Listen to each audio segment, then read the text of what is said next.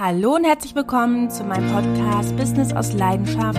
Mein Name ist Nadine, ich bin alleinerziehende Mama eines Sohnes mit frühkindlichem Autismus und bin hauptberuflich selbstständig als Fotografin. Mit meinem Podcast möchte ich dir einen Weg aufzeigen, wie du dein Leben und dein Business mit Leidenschaft führen kannst. Hallo und herzlich willkommen. Vielen Dank, dass ihr wieder mit dabei seid und zuhört. Und heute soll das um das Thema Angst gehen, beziehungsweise um Angst und seine Tücken. Ich kann da nämlich auch sehr gut ein Liedchen von singen, sage ich mal. Bevor ich aber auf das Thema einsteige, möchte ich erst einmal freudig verkünden, dass ich meinen ersten Kommentar bekommen habe auf iTunes und, und zwar ist dieser von Sonic8700. Er oder sie schreibt, super sympathisch, man kann ihr gut zuhören, sie motiviert mich auch weiterzumachen und meinen Traum zu verfolgen. Vielen Dank, Sonic8700 für diese liebe Bewertung, diese lieben Worte. Ich freue mich sehr, sehr drüber. Vor allem ist mein Podcast ja wirklich auch erst seit kurzem online. Also ich glaube erst seit, ja, etwas länger wie 24 Stunden war das ja immer da, mit der Freischaltung auch immer ein bisschen dauert. Und demzufolge freue ich mich, dass schon eine Bewertung eingetroffen ist. Vielen, vielen, vielen Dank.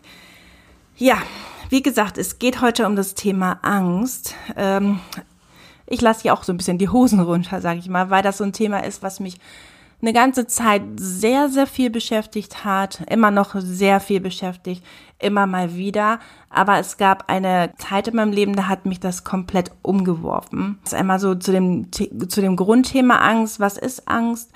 Angst ist ja eigentlich, ähm, heißt ja einfach nur, wir nehmen erst einmal eine Gefahr wahr, eine Bedrohung. Das kann ja für jeden ganz anders aussehen. Für jeden, für jeden ist eine Bedrohung ganz anders auszulegen und jeder definiert hier auch anders. Aber wir gehen davon aus, dass eine Gefahr ein Verzug ist und wie reagieren wir? Unser Herz schlägt schneller, unser äh, Puls schlägt schneller und unser Blut bindet mehr Sauerstoff im Körper und wir wollen einfach nur wegrennen. Wir wollen aus der Situation raus. Wir sehen ein gefährliches Tier und denken so, Hilfe, Hilfe, ähm, ich muss hier weg und äh, ich muss überleben und ich muss schleunigst verschwinden aus dieser Situation. Und plötzlich können wir rennen und sind ganz schnell und sind so leistungsfähig, die wir zunächst oder zuvor für gar nicht möglich gehalten haben. Und das ist auch etwas, was die Angst kann. In erster Linie kann sie auch Leben retten und äh, Leben erhalten, weil wir dann auf einmal Sachen tun, von denen wir glaubten, dass wir die gar nicht tun können. Angst kann aber auch äh, lähmen und man fühlt sich dann ohnmächtig, bedroht und ausgeliefert. Das ist die Kehrseite von Angst. Und jeder von uns hat Angst im Leben. Jeder hat äh, eine individuelle Sache, die er als Bedrohung wahrnimmt, sag ich mal ähm, sei es die Angst vor Prüfungen, die, sei es Existenz, Existenzängste oder Verlustängste, Angst vor Verletzungen oder auch Angst vor der Angst. Ja, die gibt es auch. Ich möchte einmal so ein bisschen da ausholen, wie das so bei mir entstanden ist. Die Angst vor der Angst quasi. Und zwar, ähm, ich habe ja im Eingangsposting gesagt, mein Sohn hat frühkindlichen Autismus. Das ist aber nicht das Einzige, was er hat, sondern er hat auch eine Behinderung. Er hat, ähm, ja, er ist geistig retardiert. Also er ist nicht auf dem Stand eines siebenjährigen Kindes, sondern er hat einen Entwicklungsstand von drei, vier Jahren. Noch dazu hat er einen Hydrocephalus, das heißt, er hat zu viel Wasser im Kopf. Das alles ist angeboren und das wusste man erstmal alles gar nicht. Und das ist rausgekommen, wo er sieben Monate alt war, weil ich dann zum Kinderarzt gegangen bin, ähm, weil er immer noch mit einem Auge immer zur Nase hingeschielt hat. Der Kinderarzt hat dann die Fontanelle oben am Kopf geschaltet, hat also Ultraschall gemacht und hat gesehen, ja, da ist zu viel Wasser im Kopf, gehen Sie mal zum Augenarzt, lassen Sie das abklären, weil er hatte vermutet, dass das Wasser irgendwie auf dem Sehnerv drückt und dadurch das Schielen entstanden ist.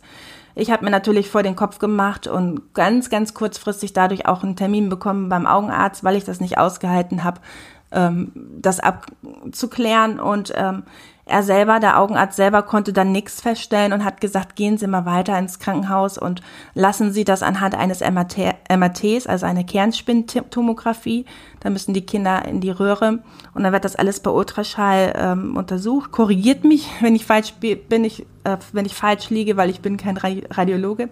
Auf jeden Fall sollten da weitere Untersuchungen gemacht werden, um zu gucken, wo kommt das Wasser her und was ist die Ursache. So, und dann fing alles an. Der Termin, da, ähm, den konnten wir erst, also da war ich noch mit dem Papa von meinem Kleinen zusammen, den konnten wir erst ähm, 13 Tage später bekommen. Und was habe ich gemacht? Ich habe gegoogelt. Das ist der größte Fehler überhaupt. Das habt ihr vielleicht auch schon mal gesehen. Man googelt und man findet dann neue Sachen, die man eigentlich gar nicht wissen wollte und googelt die dann nach und hält das dann alles für wahrscheinlich oder möglich, dass das alles eintreffen oder wahr sein kann. Und so war es auch. Ich bin auf ähm, Zyste gestoßen, auf Tumor und auf sämtliche Ursachen für diese Wasserstauung im Kopf und habe mich komplett verrückt gemacht. Und ja, ich hatte einfach nur noch im Kopf, es kann es ja nur noch sein. Was soll es denn sonst sein? Woher soll denn sonst das Wasser herkommen? Und ich habe einfach äh, innerlich so eine Panik geschoben. Dann natürlich ähm, kommt noch dazu, dass mein Sohn Narkose brauchte weil er war zu dem Zeitpunkt, wo die, wo das MRT war, erst acht Monate alt. Und die müssen ja stillhalten, sonst verwackeln die Bilder. Und dementsprechend brauchte er da eine Narkose. Und ich habe ne, hab Angst gehabt, dass er da nicht mehr aufwacht, was eigentlich totaler Quatsch ist, wenn man mal bedenkt, ne, dass selbst Babys direkt nach der Geburt manchmal einer OP unterzogen werden müssen. Und die überleben es ja auch. Und das ist ja noch nicht mal so selten leider, dass das notwendig ist. Und ich habe mir aber trotzdem im Kopf gemacht. Und ich habe aber nicht gemerkt, dass, die, dass da so ein Abwärtsstrudel angefangen hat. Das heißt, ähm, ich habe immer mehr Angst bekommen vor irgendwelchen Sachen, die meinen Sohn betreffen, dass ihm irgendwas passiert, dass da irgendwas Schlimmes gefunden wird und so weiter. Und ich habe mich so auf diesen Tag und auf diesen Termin ähm, ja fixiert, dass ich da meine Antworten finden werde, dass ich dann fix und fertig war, als der so, als der endlich da war dieser Tag, aber auch irgendwie erleichtert, weil ich dachte so, heute hat das Warten ein Ende, heute kriegst du deine Antwort. Ja, und die Untersuchung ist dann äh, gemacht worden. Mein Sohn kam dann wieder raus und ist dann wach geworden. Wir haben einfach keine Antwort bekommen. Und das, die Ärzte haben gesagt, wir müssen die Bilder erst noch auswerten. Und das dauert einfach ein paar Tage. Und ich habe gedacht, ich werde bekloppt. Ich habe gedacht, ich werde verrückt. Das kann doch nicht wahr sein. Ich warte 13 Tage. 13 Tage, 13 Nächte auf diesen Termin, auf diesen Tag. Und jetzt muss ich noch länger warten. Ich habe gedacht, ich sterbe. Das war für mich kaum auszuhalten. Letztendlich war alles gut. Ähm, es lag kein, es, kein Tumor, keine Zyste oder dergleichen vor.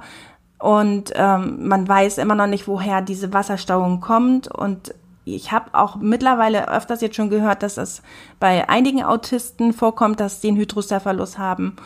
Auf jeden Fall ist es bei meinem Sohn angeboren und ja, da ist auf jeden Fall nichts Gefährliches. Er hat dann irgendwann eine OP noch bekommen, kurz danach, so dass die da ein Loch gemacht haben in die dritte Herrenkammer, dass das Wasser auf natürlichem Wege abfließen kann und sich nicht mehr so anstaut. Und seitdem hat er auch seinen Kopf sein Kopf ähm, ist dann wieder einigermaßen normal. Die, der Stern war vorher so weit nach vorne durch diesen Druck, denke ich mal, der im Kopf entstanden ist. Auf jeden Fall hat er seitdem auch wieder eine normale Kopfform. Sein Kopf ist immer noch ziemlich groß für, für sein Alter, aber nicht mehr unproportional. Ja, und ich habe ähm, nicht gemerkt, dass ich mich seitdem immer noch weiterhin in diesem Abwärtsstrudel befinde. Ich habe dann plötzlich vor Situation Angst gehabt, die immer meinen Sohn betreffen, ähm, dass ihm irgendwie was passieren könnte, dass ihm irgendwas zustößen könnte. Und habe dann irgendwann mir ein Auto kaufen wollen und war auch kurz davor, hatte dann auch ein Angebot, was mir gefallen hat. Und auf einmal habe ich Panik gekriegt und habe gedacht, Hilfe, was ist, wenn du einen Unfall baust? Oder wenn du ähm, irgendwas übersiehst oder so. Oder du musst ja noch nicht mal selber einen Fehler machen, ein anderer macht einen Fehler und rast in dich rein und du hast deinen Sohn da hinten drin und das alles nur, weil du den Auto gekauft hast. Und dann habe ich so Panik gekriegt an dem Tag, dass ich gedacht habe, äh, mir schnürt es die Luft zu. Ich kann doch, ich kann mir jetzt kein Auto holen, das geht nicht. Äh, ich gefährde ja mein Kind damit. Und ich habe einfach gar nicht gemerkt, dass diese Angst anfängt, sich gegen mich zu richten und meinen Alltag einzuschränken und mich selber sozusagen abhält, das Wesentliche äh, zu tun. Ich habe dann angefangen, Situationen zu meiden, die mir Angst machen und habe der Angst dadurch quasi noch einen Grund gegeben, da zu sein und größer zu werden, weil ich äh, ihr Recht gegeben habe, indem ich die Situation gemieden habe, die diese Angst auslösen. Und irgendwann ähm, wurde das so schlimm, dass ich ähm, eine Therapie aufgesucht habe auf zwei Jahre und habe das mit meiner ähm, Therapeutin durchgesprochen und so weiter. Und da sind Sachen rausgekommen aus meiner Vergangenheit, die Ursache dessen sind, auf die ich selber jetzt so gar nicht gekommen wäre, die ich hier aber auch gar nicht erläutern möchte. Auf jeden Fall ähm, war das so eine Art Konfrontationstherapie und das war sehr gut, dass ich das gemacht habe. Es hat nämlich eine Zeit lang gedauert, bis sich das alles gelegt hat und bis ich da durch war. Und ich habe, glaube ich, erstmal eine ganze Zeit gedacht, wozu mache ich hier das alles? Es bessert sich nichts und es ändert sich ja gar nichts und irgendwie hört das nicht auf. Aber wir waren noch nicht an der Ursache, an der Wurzel des Problems. Da mussten wir erst noch hinkommen. Und das wurde dann irgendwann gefunden und seit seitdem habe ich diese Panik nicht mehr. Natürlich gibt es immer noch Situationen, da habe ich Angst vor und ähm, ich weiß, das ist jetzt einfach nur Alarm und äh, das ist einfach eine Gefahr, die mir mein Körper oder mein Gehirn versucht zu vermitteln. Aber ich erkenne das jetzt, ähm, wenn es irrational ist und beuge dem vor, dass ich das dass ich mich da hineinsteige und dass es einfach Formen annimmt, die mich einschränken oder, sag ich mal jetzt, äh, umwerfen oder in Panik versetzen. Seitdem habe ich diese Art Panik auch nicht mehr erlebt und Gott sei Dank nicht mehr durchstehen müssen, weil das war echt eine Zeit, die war nicht ohne. Ja, und ähm, wie gesagt, ich habe mich jetzt hier so ein bisschen ausgezogen, um euch das so ein bisschen zu vermitteln, ähm, was so die Angst mit einem macht, weil Angst ist, wie gesagt, immer etwas, was man als Bedrohung hinnimmt, aber es muss keine reale Bedrohung sein.